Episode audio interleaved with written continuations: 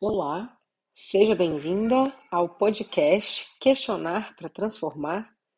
Eu sou a Jaqueline Leal, a capitã da nossa embarcação chamada Bússola. E eu estou aqui hoje para conversar um pouquinho mais com você a respeito de um tema que agitou as minhas mulheres no encontro dessa semana na Bússola.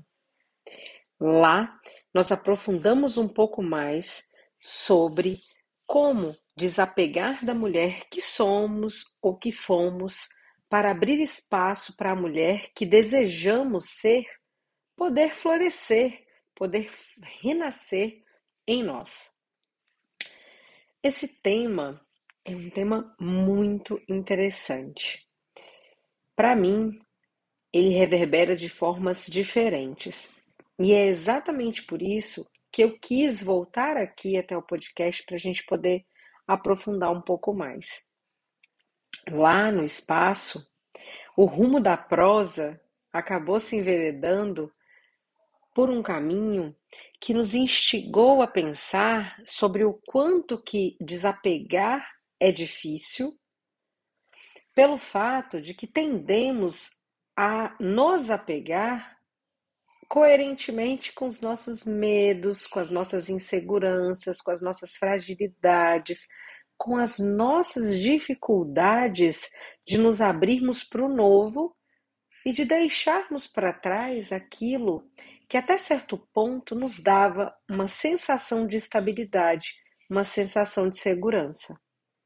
O apego, ele pode ser visto de diversas formas e se você gosta de se aprofundar, existe a teoria do apego do próprio Balbi, que conta um pouco mais sobre o quanto que as criações feitas com apego, baseadas no apego, no apego saudável, tornam as crianças adultas mais seguras de si, mais confiantes na sua capacidade de agir, de estar no mundo, né? com menos medo de dizer o que pensam e o que sentem, com menos necessidade de agradar a todos o tempo todo. Quando nós desenvolvemos na nossa história um estilo de apego saudável, a gente sabe que as pessoas que estão ao nosso redor são confiáveis, a gente sabe quais são as confiáveis. E a gente pode, a partir disso, fazer ali uma seleção de quem merece que eu me mostre vulnerável, de quem merece que eu compartilhe minhas dores, minhas angústias, minhas dificuldades, minhas fragilidades, minhas limitações, meus fracassos. Quando a criação que eu tenho não tem um apego seguro, não tem um apego saudável, eu tendo a desconfiar das pessoas ao meu redor. Eu tendo a ter medo de ser quem eu sou e com isso gerar um problema para as pessoas que eu amo. Eu tenho medo de dizer não e ver as consequências disso dentro da minha casa, com os meus amigos na escola, quando eu me torno adolescente, com os namoradinhos, e na minha vida adulta, no meu trabalho, com os meus parceiros, com amigos e amigas, e depois na criação dos meus filhos. Então, a construção de um apego saudável ela faz com que a gente entenda que o que a gente é não é o como a gente reage às coisas, que quem nós somos vale muito mais do que uma opinião, do que um comportamento, né? do que um limite que eu coloco numa relação e tudo mais. Porém, boa parte de nós né, cresce em condições mínimas de apego seguro. Boa parte de nós cresce com pais com fragilidades emocionais tão grandes, com pais que não sabem diferenciar o que é seu do que é da criança e muitas vezes descarregam essas cargas emocionais que elas trazem né, da sua história e das questões do dia a dia mesmo nessas crianças com tanta força né, que essas crianças elas passam muitas vezes a reprimirem os seus sentimentos e as suas necessidades exatamente por medo né, de impactar na vida desse pai de uma forma ainda mais negativa do que ele já vive. Porque se o meu pai e a minha mãe chegam em casa e me trata mal, me machuca, me maltrata, diz que eu não presto, que eu sou uma pessoa ruim. Se o meu pai e minha mãe chegam numa tarefa de escola que eu tenho para fazer e só me criticam, e só me julgam, e só me punem, e só me comparam, o que, que eu tiro dessa experiência? Que tem alguma coisa errada comigo. Afinal de contas, meus pais são meus exemplos, eles são meus heróis, eles são as pessoas que eu mais admiro no mundo. Se eles estão dizendo que eu não sou bom, é porque eu não sou. Então, a construção de um apego saudável gera na gente segurança, gera na gente a certeza de que eu sou capaz, de que eu sou bom. Eu me sinto encorajado a cair e levantar. Mas se eu não vivo isso dentro da minha própria casa, eu cresço um adulto inseguro, um adulto que não confia em si. E para poder compensar isso, essa falta de confiança que eu tenho em mim, eu tento encontrar estratégias e alternativas. E às vezes essas estratégias, elas são extremamente castradoras, ou seja, eu, por exemplo, entendo que quando eu sou eu e falo as coisas que eu penso, eu afasto as pessoas. Então eu passo a ser quem? A boazinha, a que agrada a tudo e a todos o tempo todo, né? Eu chego no meu trabalho e eu faço tudo o que o chefe me pede. Eu nunca digo não, trabalho até mais tarde todos os dias, não cobro que não recebo aumento. Mas eu gosto de estar nessa posição? Claro que não. Porém, minhas lindezas, tudo isso é seguro. Estar num lugar aonde eu não consigo ser eu, porém, esse comportamento faz com que as pessoas me amem e queiram estar perto de mim. É seguro. Estar dentro de um ambiente familiar onde as pessoas me comparam e me criticam o tempo todo e eu só escuto, só escuto, só escuto sem retrucar, sem gerar mais um problema para os pobres dos meus pais, porque eu vejo eles assim como pessoas que estão sofrendo, trabalhando muito e por isso estão descontando em mim. Eu não quero dar mais um problema para eles.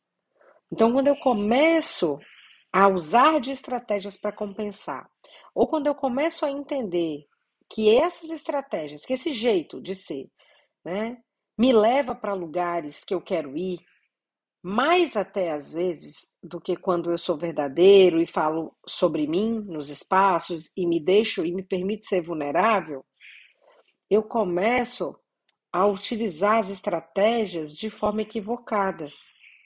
E aí eu vou crescendo, eu vou crescendo, eu vou crescendo, e eu me torno uma adulta que utiliza de manipulações, de chantagens emocionais. Né? Uma adulta que muitas vezes reprime, se deprime à toa. Uma adulta que está sempre ansiosa, que não consegue tomar decisões sem sofrer muito. Eu acabo me tornando uma adulta instável, uma adulta que não confia em si. E essa falta de confiança na gente, ela é muito devastadora. E aí, quando eu preciso crescer, quando eu me dou conta que a mulher que eu fui até aqui não é suficiente para me levar para lugares incríveis que eu ainda quero ir na minha vida, eu tenho um conflito. Isso me gera uma angústia, um sentimento de bifurcação, vou para a esquerda ou vou para a direita. Na dúvida eu sento. Me gera muitas questões, porque desapegar de tudo isso que me trouxe até aqui é desapegar das estratégias conhecidas que eu tenho para me sentir amada, para me sentir importante, para me sentir útil, para me dar valor, para me sentir interessante para as pessoas. Então, desapegar de tudo isso é também um pouco deixar de ser eu, é deixar a minha identidade para trás. E quem quer perder sua própria identidade? Quem é que quer deixar de se olhar no espelho e se reconhecer? Ninguém. E é por isso que o autoconhecimento dá tanto medo, porque para poder ser uma pessoa diferente, eu preciso olhar para trás. Eu preciso fazer esse corte de cordão umbilical com a minha criança, com aquela que eu fui, né? Eu preciso cortar ali o cordão umbilical com as estratégias que eu construí para chegar até aqui, que me foram muito úteis por muito tempo, mas que agora me fazem ou me encolher ou me esticar para caber. Então, quando a gente fala né, de deixar para trás aquilo que não cabe mais, de fechar ciclos, de fechar portas, de virar páginas, a gente não está falando de esquecer tudo que você foi, muito pelo contrário, sua história com flores e espinhos, ela é linda. Foi ela que te trouxe até aqui. Você tem que honrá-la, sim, com muito amor e com muito carinho. Porque, sem dúvidas nenhuma, se não fossem os espinhos, você não era a flor que você é. Ao mesmo tempo, tem um tchau, tem um luto que precisa ser vivido para dar espaço para a mulher que você quer construir aqui nascer. Você não consegue colocar mais água num copo que já está cheio? O copo transborda. E não é transbordar de coisas que estão te preenchendo. Transborda, às vezes, de dor, de sofrimentos. Transborda de sentimentos que não fazem com que você vá muito mais longe. De sentimentos que falam muito mais de períodos de muita escassez na sua vida do que períodos de abundância mas desapegada a medo. E pessoas apegadas, seja as formas de ser, seja comportamentos e atitudes, né, e os benefícios implícitos nesses comportamentos e atitudes, até bens materiais, tudo isso é uma forma que a gente encontra para controlar as coisas. E o controle nada mais é do que uma ansiedade danada, um medo desgramado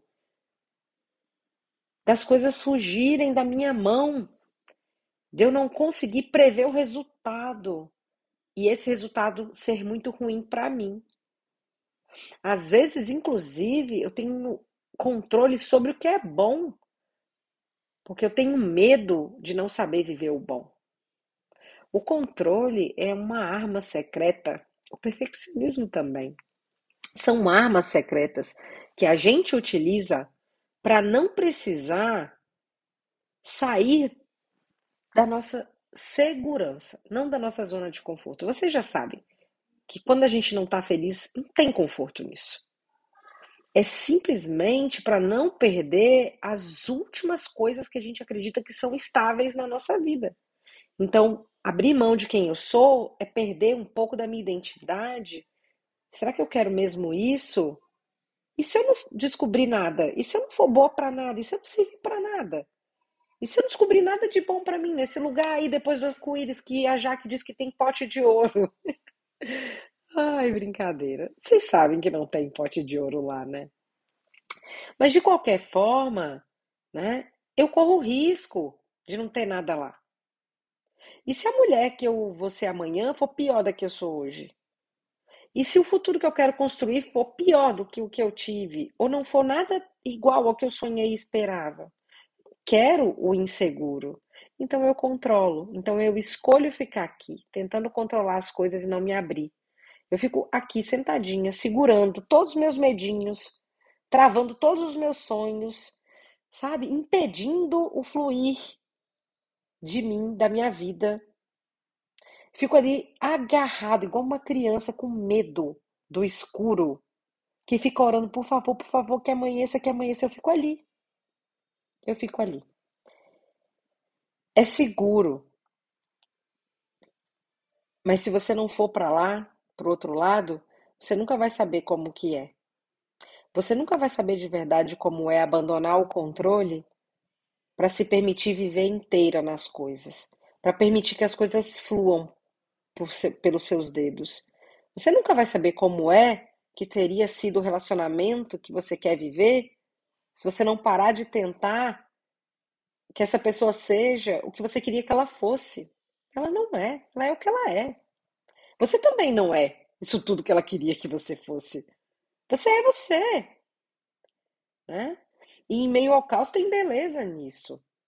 Permita-se. Porque se você não se permitir agora, você não vai se permitir nunca mais, porque você só tem essa vida. Fica aqui o meu carinho e o convite para que você deixe que a sua vida transborde de coisas boas. Para que você solte o controle da mão e deixe que a vida se encarregue de trocar os canais sozinho. Um beijo e até mais.